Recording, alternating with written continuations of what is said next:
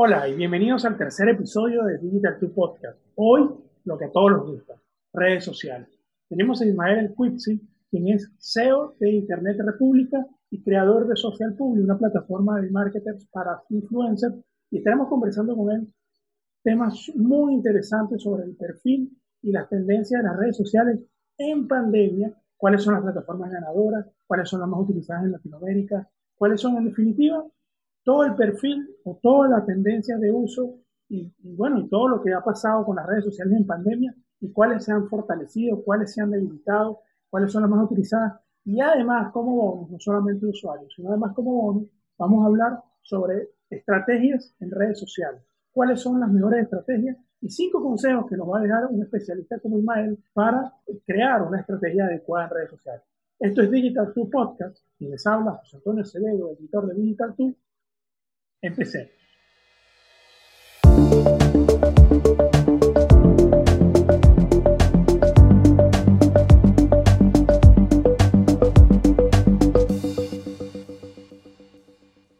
Hola Ismael, muchísimas gracias por aceptar la invitación a Digital Tu Podcast. Bienvenido.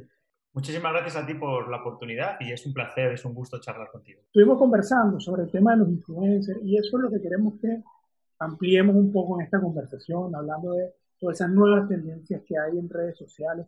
Precisamente hablando de eso, Ismael, ¿cuál fue el impacto de la pandemia en las redes sociales, en su uso?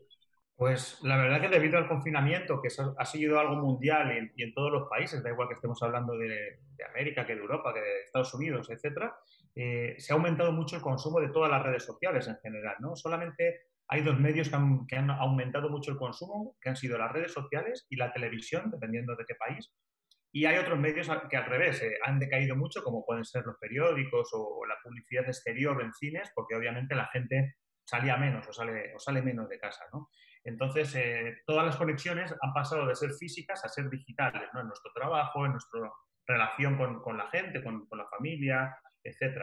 Con lo cual, eh, las redes sociales obviamente también han notado ese cambio, como, como comentamos, y, y, no solamente han sido para distraer, distracción, ¿no? como para distraernos en nuestro tiempo libre, sino que también se han usado cada vez más para compartir información, que era un uso que antes dedicábamos solo, no solo, pero principalmente a otros medios como la radio, la televisión, y ahora las redes sociales se han convertido también en un gran medio de, comunicación, o de información.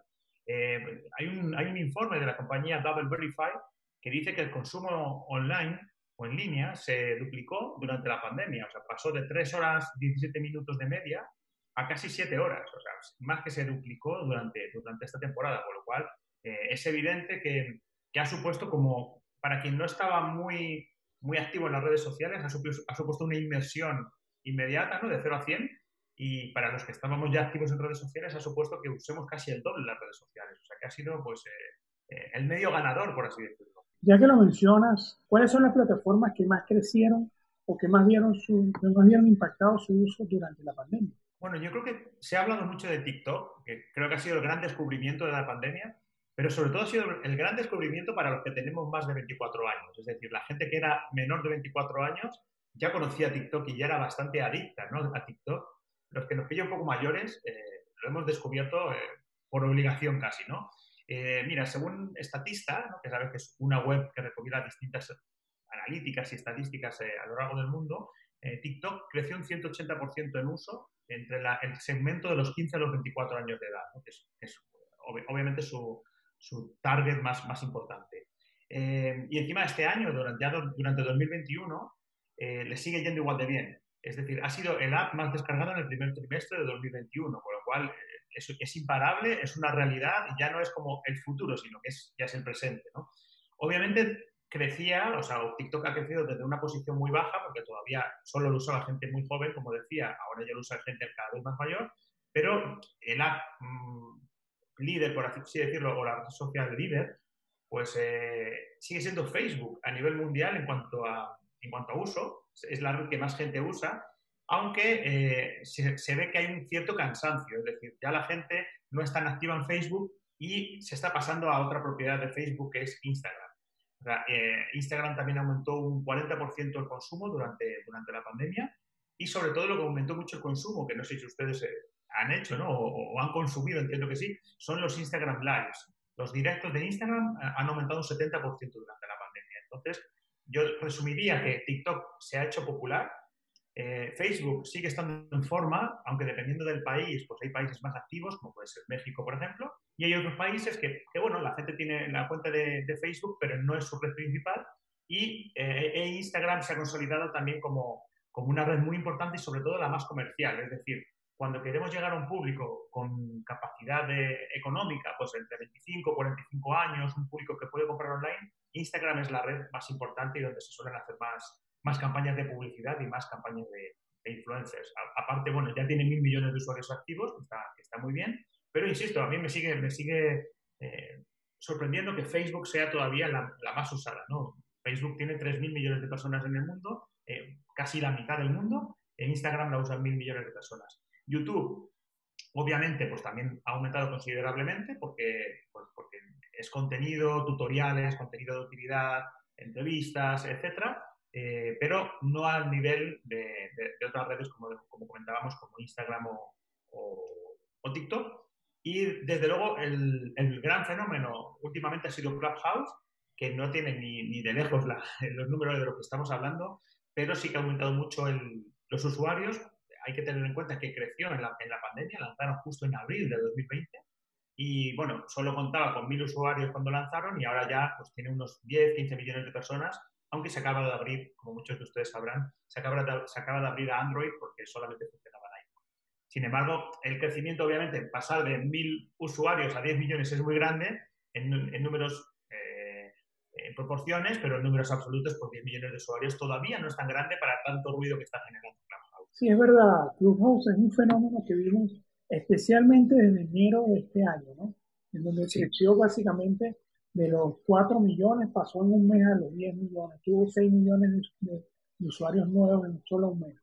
Pero justo hablemos de esto, ¿no? Porque pareciera que Clubhouse y el formato de la voz que todos están imitando, Twitter sacó su versión, Instagram sacó su, su respuesta, eh, Facebook tiene lo suyo, WhatsApp está también en lo suyo, o sea, todas las, todas las propiedades de, de, de Facebook están sacando versiones de una u otra manera de Clubhouse, pero también está eh, LinkedIn, también está Spotify, que están sacando versiones parecidas. O sea, todo el mundo está montándose en el tren del audio o del audio en, redes sociales.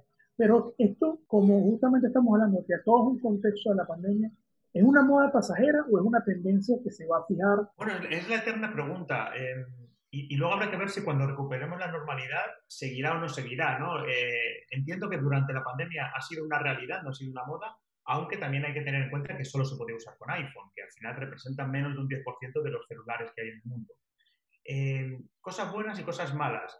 Bueno, eh, cosas buenas de Clubhouse es que las o de Clubhouse es que las conversaciones no se graban, con lo cual la, gente, a no ser que alguien lo indique ¿no? previamente, eh, con lo cual la gente tiende a tenderse más libre, a, expresarse libremente. Es decir, como saben que no te están grabando, pues un poco que te desinhibes y cuentas incluso secretos profesionales o, bueno, depende del tema que estés tratando en esa sala. Pero, pero y, luego también, unido a esto, eh, ha sido muy interesante que personajes de la talla de Mark Zuckerberg, por ejemplo, que, se quedó enamorado con Clubhouse y de hecho lo copió para, para Instagram, ¿no? Lo, copió para Facebook. Em, pero puedes estar en una sala donde aparezca Elon Musk, o puede estar Oprah, Winfrey, o puede estar el rapero Drake, por ejemplo, ¿no? Con lo cual, si ahí unimos una cierta exclusividad, porque solo se lanzó para iPhone, porque esta gente tan inaccesible es accesible, y porque saben que están en un entorno seguro, donde yo, yo que soy un usuario muy activo de Clubhouse y he moderado muchas salas, etcétera, nunca he visto una discusión, nunca he visto una salida de tono. Eh, estamos acostumbrados a plataformas como Twitter, por ejemplo, que están bastante ¿no? Eh, enredadas con la política y con discusiones, etcétera, con gente haciendo ciberbullying incluso.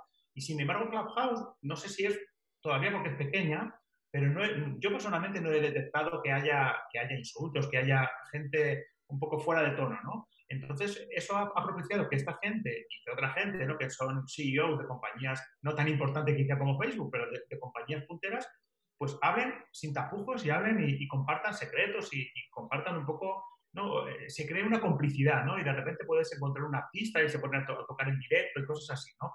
Yo creo que eso ha sido algo puntual y ha sido algo debido a la pandemia, porque yo creo que Mark Zuckerberg ahora que ya estará vacunado, ¿no? Tiene muchas cosas que hacer y no, debe estar en Clubhouse. Creo que eso sí que ha sido puntual, pero creo que el pozo de, lo que ha creado Clubhouse eh, creo que va a quedar. Yo creo que todos echamos de menos los eventos en directo, que es un poco lo que ha sustituido Clubhouse, pero se nos ha abierto una, nueva ventana, ¿no? Y es decir, que ahora podemos hacer eventos como las salas de Clubhouse, llámelo X, ¿no? En, Twitter o en, o en LinkedIn o en, o en, cualquier otra red que están copiando lo mismo, ¿no? Pues eh, Twitter acaba de lanzar Spaces, eh, Facebook parece que lo va a llamar Live Audio Rooms, eh, bueno, cada una tiene la suya, ¿no? Da igual la que sea, ¿no? Pero, pero yo creo que van a empezar a surgir eventos en el cual podamos conversar una persona que esté en Colombia con otra persona que esté en México y otra persona que esté en España, ¿no? Como es mi caso ahora. esto sí que es un nuevo desarrollo en comparación con lo que había antes, que era usted compraba un boleto o un, ticket para ir a un, a un, evento y si no estaba en Colombia, en Bogotá, esa misma tarde que era el evento, pues lo perdía, ¿no? Yo creo que van, van a empezar a, surgir iniciativas también para ganar dinero con ello, es decir, que los organizadores puedan comprar tickets y puedan eh, pues hacer eventos a nivel mundial, ¿no? Eh, eso, eso creo que es, es importante. Y luego lo has mencionado cuando, cuando me hacías la pregunta, no hay que olvidarse de Spotify. Spotify lleva mucho tiempo invirtiendo en audio, porque al final Clubhouse ha sido la aplicación de moda, pero digamos que es el coche de moda, pero la carretera la ha venido poniendo Spotify durante estos años. Spotify ha comprado un sinfín de compañías relacionadas con el audio, ha intentado ¿no? que los podcasts pues monetizar, dar a la gente la capacidad de ganar dinero con su podcast, porque usted como creador puede estar eh, generando un contenido y hasta que Spotify no empezó a, monetizarlo no había forma de ganar dinero, ¿no? O era muy complicado. Entonces, eh, yo creo que hay que darle el mérito, también a Spotify más que a la aplicación que, insisto, puede ser puntual. Ahora justo se acaba de abrir para Android y se va abriendo país por país y habrá que ver cuando se abra para Android qué puede pasar, porque es cierto que el uso se ha quedado bastante estancado últimamente, ¿no? Eh, como digo, creo que la aplicación en sí, a lo mejor mañana no se llamará Clubhouse o la comprará alguien, pero creo que ha abierto un camino que, es un poco el futuro de, las redes sociales y hay algo que es buenísimo, ¿no? que sea de audio, y es que usted puede estar haciendo otra cosa, puede estar cocinando, puede estar haciendo, no sé, planchando, lo que quiera, y, atendiendo y participando en, una conversación bidireccional. ¿no? Es, es, algo bastante interesante, la verdad. En febrero, cuando tuve acceso a Clubhouse la primera vez, pasaba horas y horas en el día eh, organizando salas, participando en salas, o sea, porque era mi manera de interactuar directamente con las personas en, el encierro y en, el confinamiento. ¿no? Y veía que todas las personas que estaban que compartíamos ¿no? las mismas salas, porque al final se termina siendo como un conclave, como un grupo de gente que va como que persiguiéndose en las salas y cada quien con su especialidad y cada quien va variando, pero se ha ido, a medida que van flexibilizando las políticas en los, en respectivos países, se va diluyendo el grupo porque la gente va saliendo otra vez a su vida, no puede estar el mismo tiempo en una habitación, no puede dedicar el tiempo que le dedicaba al flujo porque te necesitas tiempo para organizar las salas, necesitas tiempo libre para poder estar y conversar con las otras personas. Y ahora que lo mencionas, porque hay gente de todos los países, incluyendo mucha gente de España, muchísima gente de Argentina, muchos de Venezuela, pero también me gustaría saber ¿Cuáles son las plataformas que quedaron mejor, posicionadas en Hispanoamérica, ¿no? dentro de todo lo que este marco y contexto que estamos hablando de la pandemia? ¿Cuáles, ¿Cuáles son las ganadoras de la pandemia? Y es muy curioso, ¿no? Porque, porque yo que trabajo con, básicamente con, aunque ahora esté físicamente en Madrid, pero conozco muy bien Latinoamérica y trabajo con, mucho con Latinoamérica y con otros países de Europa, se ven las diferencias de plataformas eh, entre Europa, Estados Unidos y Latinoamérica. En, Latinoamérica en concreto, las plataformas mejor posicionadas o que más usuarios tienen son Facebook, como ya comentábamos. Eh, es la red que, aunque muchos de nosotros cada vez usemos menos, pero todo el mundo tiene Facebook. Para mí, Facebook es como una ID, como el ID único que en su día quiso lanzar Microsoft, pues que todo el mundo estuviera identificado con un, con un email de Hotmail, pues ahora eso es un poco lo que hace Facebook, ¿no? Te permite hacer login en, en aplicaciones, en otras webs, etcétera, y por eso al final todo lo usamos. Eh, y luego YouTube, muy importante, muy importante para transmitir conocimiento, para compartir, compartir contenidos, para hacer directos, etcétera. E Instagram, ¿no? Eh, esas son las tres que, mejor han funcionado. TikTok, obviamente en el segmento de joven, como comentaba al principio, es muy fuerte, pero no se puede comparar con estas tres grandes redes, ¿no? Y luego em, es, es, increíble lo que pasa en Latinoamérica, pues eh, por citar algunos de los países que mejor engagement, lo que mejor funciona, ¿no? que, que, más conversación se genera, pues tenemos Brasil, obviamente, por el tamaño, México, y luego Chile, Argentina y Colombia, ¿no? Son, son países que, que arrasan en, todos los rankings de redes sociales, que se demuestra que la gente latina es mucho más conversadora o más eh, dinámica o, comparte más ¿no? que, en otra parte, que en otras partes, como puede ser Europa. ¿no? Em, de hecho, eh, recuerdo una cosa que, del Global Web Index que decía, eh, pues que eran unos 40, 50 países consultados, pues justamente fueron Colombia, Brasil, México y Argentina los que más eh, consumo diario de redes sociales hacían, entre, entre 3 y 4 horas al día en estos países. ¿no? Con lo cual se, se confirma que, que, Latinoamérica al final, obviamente estos países porque son más grandes, pero creo que aplica exactamente igual a Puerto Rico, puede aplicar a Uruguay, ¿no? por decir algo. ¿no? Eh, se confirma que, que, la gente latinoamericana comparte, eh, de hecho nosotros, yo lo que me suelo dedicar, si quieres ahora comentamos, es campañas de influencers y las campañas de influencers que mejor funcionan en cuanto a data son en Latinoamérica, ¿no? básicamente sobre todo México, Colombia. Entonces, es cierto que, el, uso es un poco distinto en cuanto a países, pero las redes, como comentaba, eran estas, eh, Instagram, Facebook y YouTube. Sí, Ismael, justamente que lo mencionas, pasemos desde el punto de vista de los usuarios al luz del uso de las redes sociales al punto de vista de marca. Hemos visto que ha habido un cambio de paradigmas en cuanto a la inversión publicitaria de las grandes marcas y de las pequeñas también y de las micromarcas dentro del mundo publicitario. Entonces, desde este punto de vista, ¿cuáles serían, cuáles, ¿cuáles serían las estrategias a la hora de invertir o hacer una campaña publicitaria? Sobre todo en redes sociales, ¿no? que es donde más se está invirtiendo en este momento. Pues sí, de hecho, hay ciertos eh, factores o cualidades que te ayudan a tener éxito independientemente de la red social, ¿no? Y, y siempre lo hablamos, ¿no? Pero el primero es la autenticidad, es decir, tu marca tiene que ser auténtica, tiene que tener, por así decirlo, alma, tiene que tener algo que no tenga la marca competidora. ¿vale? Entonces, esa autenticidad se tiene que mostrar a la hora de comunicarse y mostrarse uno en redes. Es decir, todos, nuestra marca, o nosotros como persona también somos una marca, todos tenemos algo que nos diferencia de los demás y eso es independiente de que estemos usándolo en Twitter o en Facebook o en Instagram. Tenemos que ser auténticos y también consistentes, eso es muy importante. Hay marcas, no sé si, si, te habrá pasado alguna vez, que se comportan distinto, depende de la red social. Es decir, por ejemplo, en Instagram son muy agresivas, muy cool, y luego a lo mejor en Twitter son más serias. O en, no sé, o incluso en algunos, por ejemplo, yo recuerdo, hay, algún banco, por ejemplo, que en la televisión hace anuncios muy serios de, señores con corbata y, ¿no? y muy, como muy formal y muy serio, y luego en redes sociales es como, que, como si fuera otro banco distinto, ¿no? Como que unos anuncios muy desenfadados, muy cómicos, entonces, al final, esa consistencia es importante porque si no estamos confundiendo a nuestro posible cliente, ¿no? a nuestro consumidor. Entonces, ser auténtico a la hora de mostrarte redes, consistente, es decir, eh, hay que hacer una planilla y decir, bueno, vamos a, publicar todos los días en Facebook o todos los días en Instagram o cada dos días en Twitter o como, se adapte nuestra marca, pero no puede ser algo puntual porque también conozco muchas marcas que tienen sus redes sociales abandonadas y de vez en cuando cuando se acuerdan publican algo y ya, eh, o hacen campañas de influencer que son muy, muy graciosas, como ahora está muy de moda el influencer marketing, porque la verdad los resultados son buenos, hacen una campaña de influencer marketing puntual, pues nada, no sé, se gastan mil dólares, dos mil, lo que, lo que se puedan gastar, o, cien mil, da igual. Se gastan un dinero, hacen algo puntual y ahí queda, ¿no? No le dan continuidad, no, no siguen una estrategia un poco consistente. Pero eh, como digo, eso es común a todas las redes, ser auténtico y ser consistente, pero también es, obviamente, es importante entender cuál es tu target. Es decir, si yo voy a gente muy joven, tengo que estar en TikTok. Aunque yo como usuario a lo mejor no lo use, pero como marca tengo que estar en TikTok. Porque es la red donde están los jóvenes, por lo cual no puedo intentar llegar a gente joven en Facebook. Sería absurdo. Y al revés, si quiero acceder a gente mayor de 45 años, pues probablemente tenga que estar en Facebook y no tiene ningún sentido estar en TikTok o en, o en LinkedIn, el invento. ¿Vale? Entonces, eh, y luego es importante también destacar que no todo vale para todas las redes. Hay mucha gente que comete el error de publicar el mismo, contenido en Twitter, lo copia y lo pega en Facebook y lo copia y lo pega en Instagram o en, Instagram Stories, ¿no?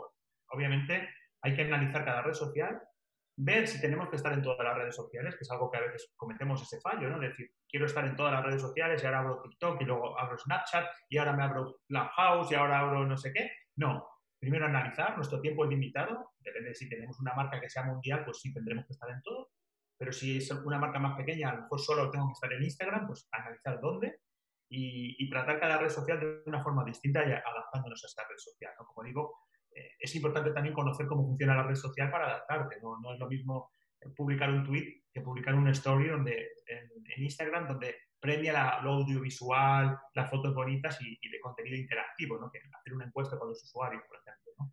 Entonces, eh, eso sería un poco el resumen de, cómo, para, sobre todo para, para conseguir los mejores resultados con, con, la menor inversión posible, tanto de dinero como de tiempo. Sí, ahora que lo mencionas, una vez que ya definimos nuestro perfil, definimos nuestra audiencia, definimos nuestro mensaje, cómo nosotros creamos contenido, porque esta consistencia requiere también un nivel de creatividad que no es tan fácil y eh, también nosotros no, somos mucho más propensos cuando tenemos una continuidad muy seguida a los bloqueos creativos. ¿Cuál, cuál, ¿Qué recomendarías tú? ¿Qué estrategias, qué claves darías tú para una, una buena eh, misión de creación de contenido que sea efectiva para la red social a la que ya nosotros definimos. Ya definimos todo y hicimos la tarea. Ahora nos toca crear contenido. Bueno, justo a, mí, a, todos nos pasa lo que acabas de comentar, ¿no? lo del bloqueo creativo eh, o el, miedo al folio en blanco, ¿no? a la hoja en blanco que tienen los escritores. ¿no? Eh, y eso es muy importante en redes sociales porque si no, mm, o sea, no piensas contenido nuevo, al final lo que estás haciendo es copiar y pegar en, en distintas redes sociales o crear un contenido que no le, que no le interese a nadie, ¿no? que no hay nada peor que crear un, tipo de contenido que a la gente no le interese. Con lo cual nosotros intentamos, eh, siempre hay una herramienta que es gratuita, eh, se llama Uber Suggest, con, dos Gs, eh, que es una herramienta que te sugiere palabras clave. Es, decir, si yo pongo, yo tengo, imagínate que tenemos una marca que es de, cocina, entonces yo ahí pongo recetas, o pongo pollo, o pongo pavo, o lo que yo quiera poner, y él, esta herramienta te sugiere qué busca la gente en Google em, relacionado con la receta de pollo, relacionado con las lentejas, da igual. Entonces te da 200, 300, dependiendo de la palabra, sugerencias de lo que está buscando la gente, con lo cual así podemos empezar a crear un contenido basado en lo que la gente ya busca, de lo que la gente ya demanda. Si la gente está buscando cómo hacer una arepa de pollo y nosotros lo que tenemos es pollo, lo que estamos vendiendo, escribamos sobre eso. Sin embargo, a veces nos ponemos tan creativos que creamos un contenido tan original y tan auténtico que a la gente no le está interesando. Con lo cual, pues es bueno utilizar este tipo de herramientas, como puede ser Uber Suggest o como la propia herramienta de Google AdWords, ¿no? Eh, para decirnos qué está buscando la gente en un área concreta. Si yo vengo reloj, vendo relojes, eh, tengo que ver cómo buscan los relojes. Si la gente está más interesada en relojes de plata o en relojes deportivos, en relojes de pulsera o lo que yo quiera, y eso me va, me va a dar pistas para escribir contenidos. Eh, también para vencer el, el bloqueo creativo es importante también trabajar con influencers. Los influencers, eh, si algo saben hacer es entender a su público y dar el contenido al público que el público demanda. ¿no? Son expertos en eso. Quizás no son los mejores creadores de contenido del mundo, quizás no son los que mejores videos hagan, pero son muy, muy buenos detectando tendencias y detectando qué es lo que quiere el consumidor. Con lo cual, yo siempre intento apoyarnos en esos influencers para que nos o generen contenido para nosotros o incluso nos den ideas. A veces los contratamos para que nos den ideas a las marcas y nos digan, mira, si usted quiere llegar al posible comprador de, una lavadora, tiene que hablarle de esto, de esto y de esto. Y, suele funcionar muy bien. Pero lo que es importante es tener los, KPIs claros, es decir, ¿qué quiero conseguir? Porque, ¿qué quiero? ¿Ganar seguidores en Instagram?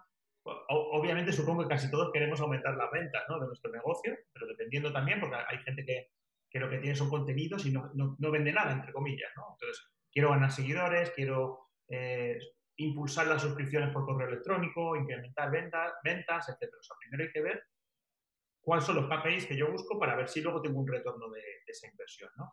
Y luego, importante, creo que lo comentábamos antes, entender a quién quieres llegar, es decir, cuál es el target suyo, ¿no? O sea, busca mamás, son estudiantes, mujeres, hombres de Colombia, de España, de Venezuela, eh, es muy importante ¿no? saber a quién nos dirigimos, porque desde el tono de, de comunicación, la forma de, dirigirnos a ese público, obviamente si vamos a, personas de 20 años, no le podemos hablar como una persona adulta de 40, ¿no? Entonces eso, eso es muy importante. Y luego, eh, como decía también, que no se me olvide, pues eh, los influencers, o sea, ¿quiénes son los influencers que nos pueden ayudar a triunfar, por así decirlo?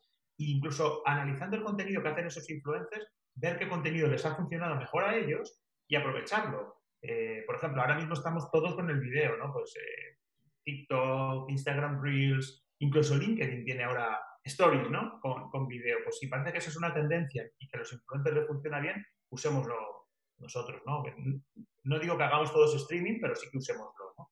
Y luego parece obvio, pero hay que medir, medir todo muy bien y cada vez las redes sociales tienen más analíticas, ¿no? Quizás TikTok es la que menos analítica tenga porque es la red más nueva, más joven, eh, pero hay que medir, hay que medir si, hacemos una acción, sobre todo cuando hacemos pauta y hacemos una acción de pago, hay que ver si nos está funcionando, si no nos está funcionando, eh, porque si no medimos no podemos evolucionar y no podemos saber si merece la pena seguir o no. Creo que en las empresas muchas veces, y, soy el primero, ¿eh? o sea, me, autoinculpo, muchas veces actuamos mucho, actuamos mucho por la intuición y, dejamos las métricas un poco de lado. Y, ahora es absurdo porque en todo lo digital se puede medir bastante. Con lo cual, eso sería un poco los, los consejos que yo recomendaría para, para, hacer una buena estrategia de contenido. Sí, cada vez las redes sociales nos dan más información sobre cómo interactuamos con la gente para justamente poder crear estrategias adecuadas. Y bueno, pudiéramos seguir hablando, Ismael, de verdad súper interesante, pudiéramos seguir hablando muchísimo y la verdad te voy a comprometer a que más adelante podamos analizar red por red, me gustaría, claro. red por red, cuáles son los públicos y cuáles son los mensajes, porque me, parece muy interesante hacer como una disección de cada una de las redes, porque bueno, ya hablamos de algo que la gente siempre está buscando, ¿no?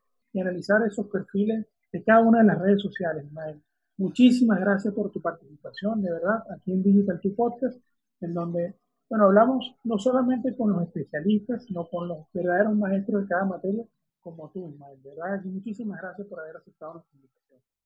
Claro que sí, ha sido un honor y bueno, me despido de la audiencia. Si no te importa, comparto mi, email por si alguien tiene cualquier pregunta duda, quiere escribirme, estaría muy agradecido. Y mi email es eh, ismael.socialpublic.com y nada, cualquier cosa que pueda ayudarles, pues ahí estoy con mucho gusto. De todas maneras, le digo a la audiencia que los contactos de Ismael y los contactos de, todo lo que hemos dicho aquí van a estar abajo en la descripción del video, en donde podrán hacer link y podrán contactarlo directamente si tienen alguna duda con respecto a lo que hablamos hoy. Así que, bueno, Ismael, muchísimas gracias y no será sino hasta la próxima ocasión. Hasta muy pronto. Ah, les gustó, ¿verdad? Así que bueno, no será sino hasta la semana que viene cuando tendremos otro invitado especial quien les habló, José Antonio Acevedo. Esto fue Digital 2 Podcast. Hasta luego.